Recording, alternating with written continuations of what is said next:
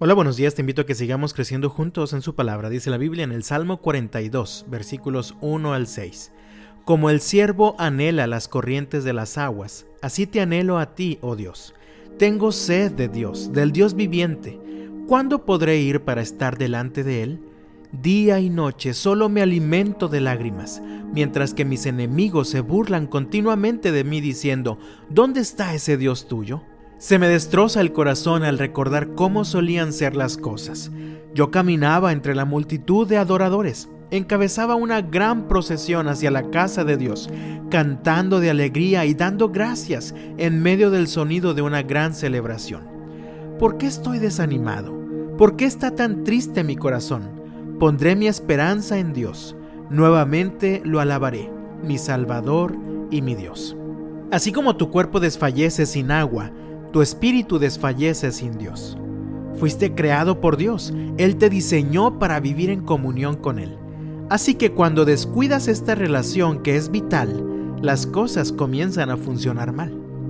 Es como si a tu carro que fue diseñado para funcionar con gasolina, de pronto un día decides llenarle el tanque con agua.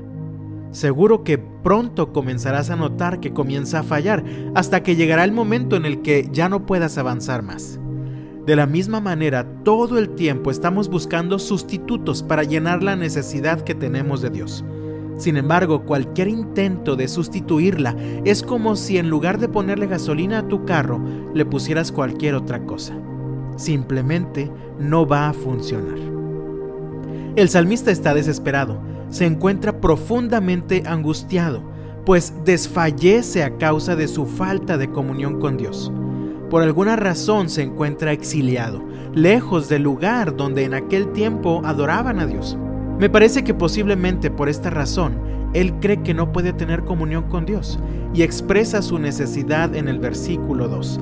Tengo sed de Dios, del Dios viviente.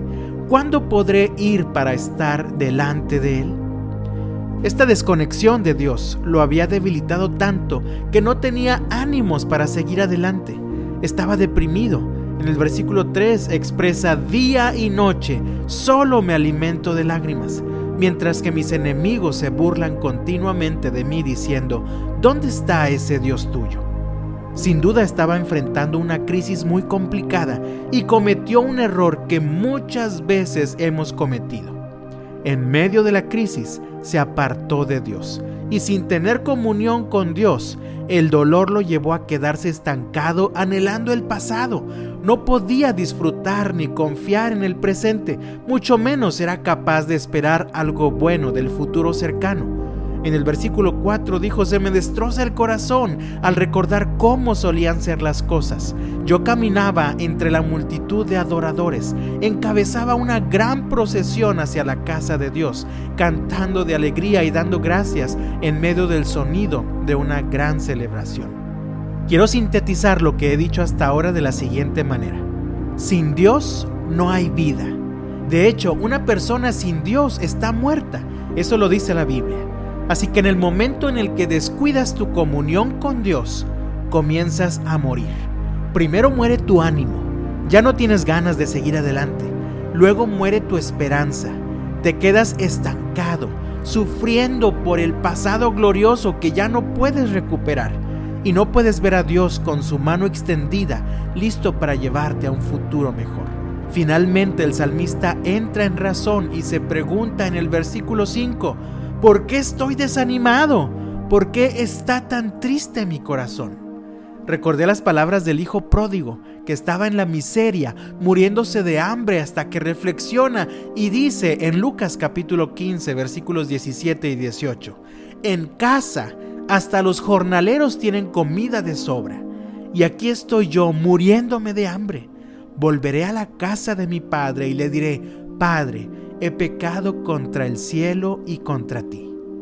De la misma manera el salmista se pregunta, y permítanme parafrasear un poco el pasaje, ¿para qué sigo batallando y desfalleciendo? ¿Por qué sigo hundiéndome en el desánimo y la desesperanza si tengo a Dios? Él es mi esperanza, Él es mi confianza, Él es mi gozo. Entonces, Él toma una decisión. Leemos en los versículos 5 y 6 Pondré mi esperanza en Dios. Nuevamente lo alabaré, mi Salvador y mi Dios. Ahora estoy profundamente desalentado, pero me acordaré de ti, aún desde el lejano monte Hermón, donde nace el Jordán, desde la tierra del monte Misar.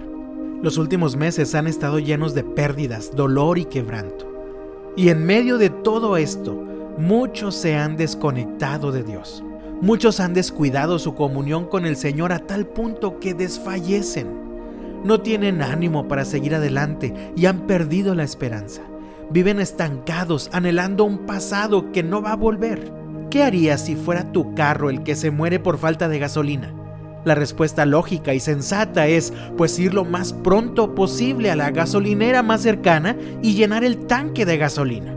Mi amado, Tal vez lo que necesitas esta mañana es correr lo más pronto posible a los brazos del Señor para llenarte de la vida, del gozo, de la esperanza y de la confianza que solo encuentras en Él.